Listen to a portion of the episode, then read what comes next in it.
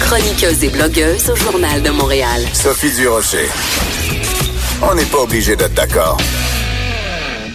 Aujourd'hui, c'est le 8 mars. Alors, c'est officiellement la journée internationale des droits de la femme. Alors, avant de parler de ce sujet-là, il est important de rappeler un chiffre. C'est un, un, sont des chiffres qui sont sortis la semaine dernière et j'ai complètement capoté quand j'ai lu ça. Euh, la Banque mondiale a euh, fait, euh, a étudié différents critères pour évaluer l'égalité homme-femme. Alors, euh, la façon dont les pays traitent les femmes et euh, ils ont établi un certain nombre de marais, mais ils ont donné une note. Et il y a six pays qui ont une note de 100 Alors, je vais vous nommer quels sont ces pays. La Belgique, le Danemark, la France, la Lettonie, le Luxembourg et la Suède. Une note de 100 Donc, la Banque mondiale, c'est quand même pas un regroupement là de, de, de, de hein? De, de, plouc, la Banque mondiale, ils quand même, ils savent de quoi ils parlent, considère que dans ces six pays-là, l'égalité homme-femme est atteinte. Elle est atteinte.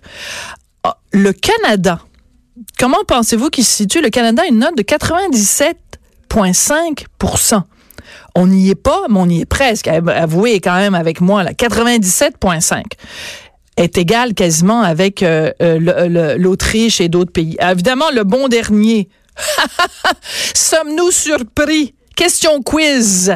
L'Arabie saoudite avec 25 Puis bon, il y a plein de pays où évidemment où se torche complètement des droits des femmes, excusez-moi l'expression, les Émirats arabes unis, le Soudan, l'Iran, le Qatar, enfin tous des endroits où c'est où les femmes ont moins de droits que que les chameaux. Mais donc quand on, je regarde ces chiffres-là, je m'excuse les amis, mais je regarde le Canada à 97.5, ça ne fait que confirmer ce que moi et bien d'autres gens on pense ça fait du bien de vivre au Canada. On en parle avec Lise Bilodeau, qui est présidente fondatrice de l'Action des nouvelles conjointes et des nouveaux conjoints du Québec. Bonjour Lise. Bonjour Sophie. Ça veut pas dire qu'il n'y a pas des inégalités au Canada, mais ça veut dire que quand on se compare à ah plein d'autres pays. 97,5. Moi, quand mon fils il me revient avec un bulletin à la, maison, puis qu'il y a un bulletin de 97,5, Lise, je le chicane pas. Je le chicane pas en disant ah c'était cœurant, puis le patriarcat, puis ci, puis ça. J'ai hey, wow, bravo, on est presque parfait, non? Oui, écoute, c'est extraordinaire même. Et puis, euh, que, je suis heureuse d'apprendre parce que je l'ai même écrit dans mon cahier, 97.5. Écoutez, on peut-tu dire, Sophie, que dans, je pourrais peut-être dire une cinquantaine d'années, mais on a fait des pas de géant. Je parle pour le Québec, là. Je ne connais pas ce qui se passe dans les autres provinces. On a fait des pas de géant. C'est évident que moi, il y a quelque chose que tu as dit qui va me faire accrocher sur la Journée internationale des femmes. Tu as rajouté des droits. Oui. Ça, me plaît. Ça me plaît énormément même. Mais cependant, euh, les gens me connaissent pour ce que je suis. Moi, je veux l'égalité, puis je veux l'équité, mais dans les deux sexes. Absolument. C'est pour ça que je t'aime. Euh, oui, c'est merveilleuse.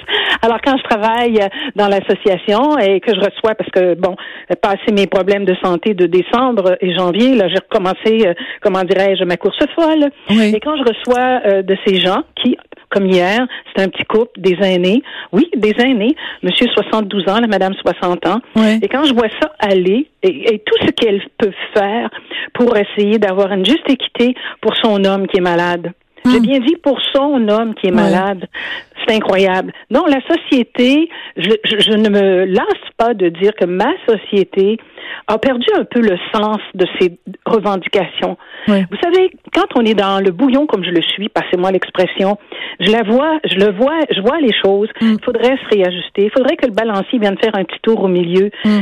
Quand on est un homme, je vais reprendre les paroles de mon fils parce que nous bloque le mien est un peu plus âgé que le tien. Alors, quand on est un homme au Québec, tu as besoin de bien tenir parce que il n'y a rien pour toi. Et euh, non seulement il n'y a rien pour toi, mais t'as pas droit, comme il dit. T'as pas droit d'être malade, t'as pas droit d'avoir une migraine, t'as pas droit de, ne pas filer un matin, mm-hmm. t'as pas droit d'être à un moment donné euh, à côté de ta coche. Tout simplement, là, je parle pas de gens qui ont des addictions. Les gens, je peux-tu parler des gars normaux? Ouais. ben, ils n'ont pas de place dans la société. Mm. Et, Mais- et je, je lisais, parce que bon, je suis à l'affût de toutes les nouvelles. Oui, oui, qui Je concerne lisais les hommes. ouais. dernièrement euh, que Mme Monasté euh, racontait que, bon, oui, elle admet qu'il y a 100 maisons d'hébergement au Québec. Ben moi, Lise Bilodeau, à Québec, j'en ai qu'une seule. Pour la les maison hommes. Oxygène, puis trois Ouais. chambres. Il y a Montréal qui a, euh, qui a Maison Oxygène, oui, bien sûr, qui ont une vingtaine de chambres, je pense. Mais il y en a presque pas d'endroits pour accueillir les gars qui sont en difficulté, tout simplement. Alors, Lise, moi, la- à chaque fois qu'on se parle, toi et moi, on, on se parle de la même chose. C'est-à-dire que euh, revendiquer des droits pour les hommes, c'est quelque chose qui, pour les, néo-féministes québécoises, qui est excessivement problématique. Comme si à chaque fois qu'on réclamait des ressources pour les hommes, c'était pour en enlever aux femmes. Comme si chaque fois qu'on parlait de la souffrance des hommes, c'était pour minimiser la souffrance des femmes.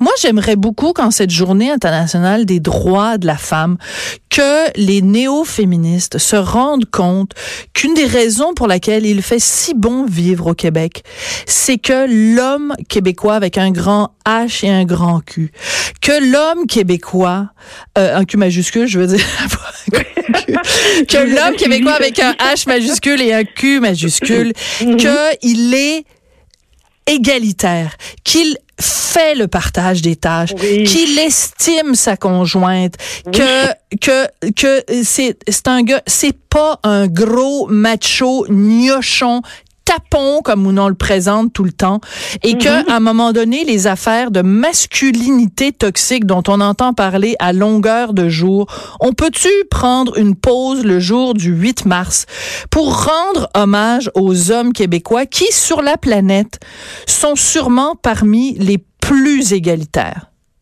Écoutez, j'ai fréquenté des étrangers, passez-moi l'expression, des gens d'Europe, des gens d'Afrique, et euh, même les femmes, parce que j'ai eu des amies femmes qui me disaient qu'elles n'en revenaient pas, comment le Québécois avait cette facilité de s'intégrer à sa famille, d'aider sa femme, d'aimer sa femme, d'aimer sa compagne.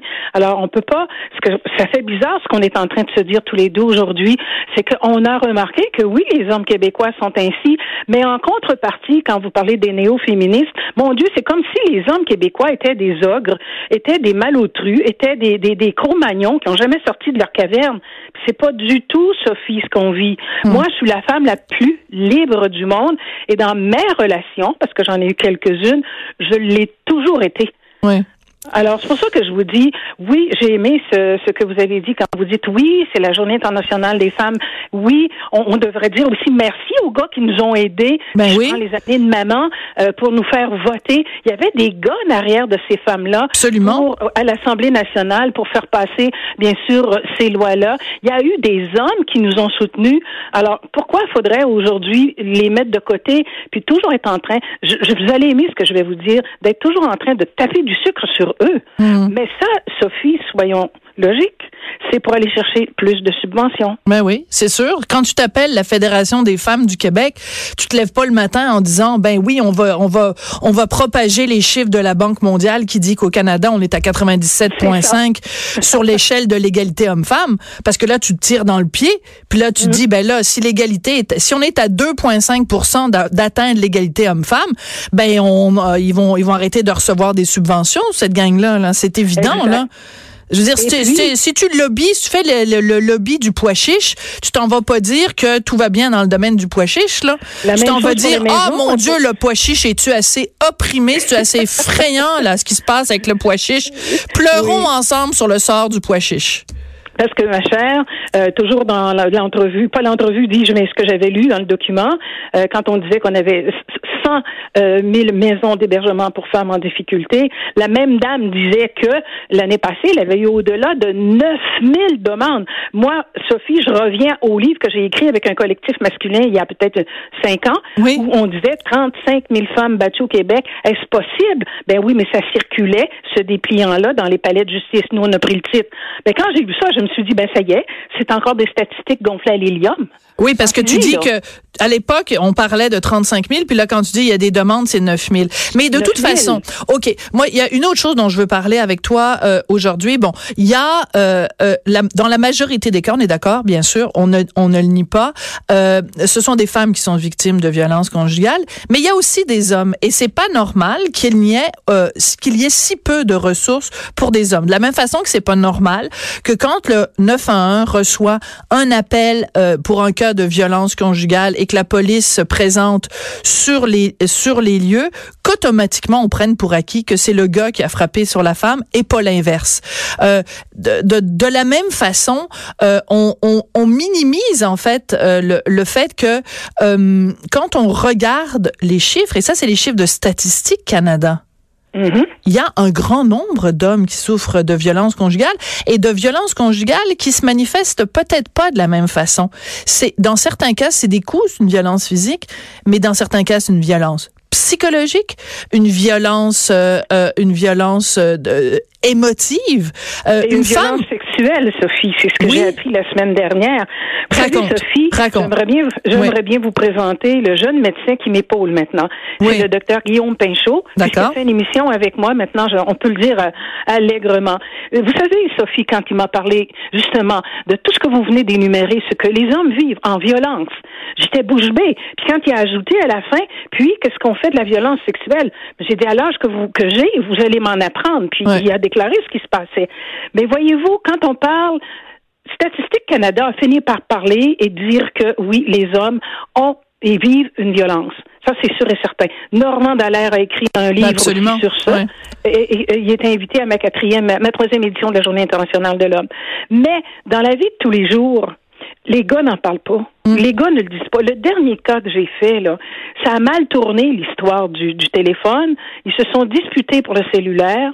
Elle est tombée sur le bord de la galerie. Le lendemain, il était arrêté à son travail. Et tout le monde se demandait qu'est-ce qui se passait. Mais ben, voyons donc, qu'est-ce qui t'arrive? Tu l'as-tu battu? Tu connais les Québécois? Ben oui. Non, non, non, non. Elle avait un bleu, bien sûr, sur le bord de la fesse. Elle a décidé d'appeler la police puis de le faire arrêter. Ouais. Euh, L'autre chose dont je veux euh, qu'on parle, c'est quand on compare les statistiques, ok? Euh, Puis c'est un sujet dont j'ai souvent j'ai souvent parlé à l'émission. Le taux de suicide est beaucoup plus élevé oh. pour les hommes que pour les femmes. Si le taux de suicide était beaucoup plus élevé pour les femmes, c'est sûr qu'il y aurait des ressources, c'est sûr qu'il y aurait tout un tintouin, c'est sûr qu'on en parlerait. Là, le taux de suicide est plus élevé pour les hommes. Ah, les, les néo-féministes, les entends-tu? Les Léa Clermont-Dion euh, euh, de ce monde, euh, as-tu déjà entendu Léa Clermont-Dion dire « Oh mon Dieu, c'est tombé un effrayant. Au Canada, au Québec, le taux de suicide est tellement élevé pour les hommes. Les hommes doivent souffrir. Il doit y avoir, ça doit être quand même le symptôme d'une souffrance des hommes. » Ben non, personne... Euh... Ben, personne, mais tu sais, il y a tout un, un, côté négatif pour avoir déjà fait une émission avec elle sans la nommer. quand moi, parce que ça, ça, ça a été coupé, quand j'ai dit que il faudrait peut-être regarder aussi qu'il y avait eu, il y a eu chez les les Indiens pour commencer, bien sûr, et ce que les certains jeunes hommes ont subi des prêtres par ben la oui. suite. Bon, je m'en allais là. Cette violence ben oui. sexuelle. Et devinez, ça, ce boulot, on me l'a pas mis. Ouais. Mais elle, je l'ai rattrapée après, puis elle m'a dit, bof, c'était infime, 1%, madame Voilà. Bon, alors. alors c'est le, c'est le, comment, c'est le déni. C'est le déni, Sophie. On ne veut pas admettre que de l'autre côté, il y a ces problèmes-là, et puis ils sont majeurs. Vous avez si bien dit, Sophie, si nous avions, c'est 3,5, hein? Je ne sais pas ce qu'on ce qu'on fait que le 0,5, mais il est là. On a 3,5 de monsieur qui se suicide pas par semaine, par jour au Québec. Mm on n'en entend pas parler. Mais ouais. si j'avais 3,5 femmes qui se suicidaient par jour, je vous jure qu'on aurait viré la province à l'envers pour trouver une solution à cette situation-là. Oui, mais je veux revenir sur ce que tu disais tout à l'heure, Lise, quand tu parlais euh, des, euh, des violences sexuelles. OK. Euh, on a un exemple au cours des derniers jours de quoi tout le monde parle en ce moment, Michael Jackson. OK, oui. à cause du documentaire. Mmh. Ou grâce au documentaire. Grâce au documentaire, oui. on en parle. Deux victimes des hommes. OK? Oui. Euh, C'était quoi l'autre sujet qui a occupé euh, vraiment l'attention médiatique au cours des dernières semaines, les cas de pédophilie dans l'Église catholique avec tout le tintouin qu'il y a eu à Rome. Qui, tout à fait. 80% des victimes des prêtres catholiques sont des vrai? hommes. Oui. 80%, je répète la statistique, elle est importante. 80% des victimes des prêtres catholiques étaient des petits garçons. Oui. Alors, quand on me parle de MeToo et qu'on dit et qu'on associe MeToo, c'est la violence sexuelle faite aux femmes. Ben, vous êtes aveugle ou quoi? Ben, la non violence sexuelle- Non ils sont aveugles, mais ils veulent pas. Ils veulent, pas- comme je vous dis, ils balayent sous la couverture. Euh, c'est le déni total. Vous assure, je vous assure que je l'ai dit, c'est ce que je vous ai dit tout à l'heure. Ouais. Qu'est-ce qu'on fait de ça? Puis bon, c'est sûr qu'on m'a coupé. Là, on n'a pas passé ce bout de phrase là. Mais pour moi, quand je parle qu'il faut que ce soit la juste équité, s'il y a violence d'un bord, on, on nous prouve maintenant qu'il y a autant de l'autre. Ben réglons pour les deux. Oui, mais, mais non, moi- c'est qu'on ne voit, puis on se fait assommer uniquement pour une seule violence. Oui, et moi, et moi, ce que je, ce que je déplore, c'est que moi, chaque fois que je parle des hommes victimes de violences sexuelles, on me répond toujours par une statistique en disant oui, mais la majorité, ce sont des femmes. Ok, parfait. Alors, si on dit que, mettons, euh, 80% des cas d'agression sexuelle, ce sont des femmes et qu'il y a, mettons, seulement 20% à travers le monde, seulement 20% d'hommes. OK? Puis on dit, bon, alors moi, j'aimerais savoir, à partir de quel pourcentage on considère que c'est important? Allons voir chacun des enfants. Oui, Allons voir oui. chacun des enfants qui a été victime. chacun des fait. petits garçons de 7 ans qui a été sodomisé par un prêtre. Puis allons leur dire, ben toi, ton histoire, elle nous intéresse pas vraiment. Sais-tu pourquoi? Parce que ta statistique est pas assez importante. Si Ben, on avait, si on avait 8000 comme toi, ça nous intéresserait, mais il y en a juste euh, un sur 10, euh, c'est un gars. Fait que finalement, ton histoire nous intéresse pas. Ça me met, important. ça me met hors de moi. Parce que c'est une violence aussi que ces néo-féministes euh, tout simplement ignorent. Euh, souvent, euh, combien de fois je me suis fait dire, on sait bien, les, les hommes, les hommes, ils n'ont pas de problème, ils en font. Parce que je me fais, je me fais dire des choses atroces parfois et je- ça me tourne à l'envers complètement. Ils en font des problèmes, comme si nous, il faut le dire aujourd'hui, Sophie, nous les femmes, là, Sophie, on n'est pas toutes fines, on n'est pas toutes gentilles. Ben non. Malheureusement, il y a certaines femmes qui sont pénibles, mais ça, non, non, on est tous auréolés avec les néo-féministes, on- pour toutes sortes de raisons. Puis le reste, ben, il n'a pas de problème. Puis on revient qu'à ce départ, puis ça, je le sais que tu l'as déjà dit. On oublie toujours, Sophie, que c'est moi, c'est mon ventre.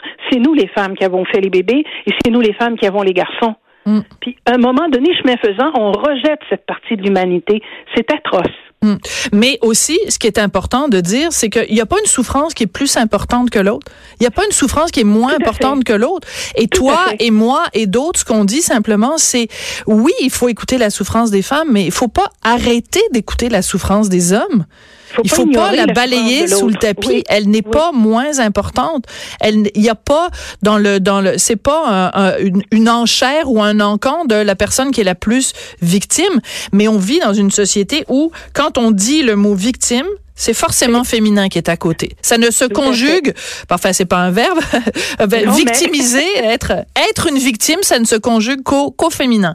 Et donc, euh, je trouvais que c'était important cette journée internationale des droits de la femme de rentrer un petit peu dans nos amis les néo-féministes. Et c'était un plaisir de le faire euh, en ta compagnie. Merci beaucoup, Lise. Ben, C'est moi qui te remercie, Sophie. Bonne journée, ma chère. Alors, euh, j'aurais dû te présenter, en fait, en disant pas juste Lise Bilodeau, de la présidente fondatrice de l'Action des nouvelles conjointes et nouveaux conjoints du Québec, mais surtout organisatrice chaque année de la journée internationale euh, du... Du hein, le salon, mais je t'avais je t'avais reçu d'ailleurs à cette émission pour, euh, pour en parler. Continue ton bon travail, Lise. C'est toujours un plaisir de te parler.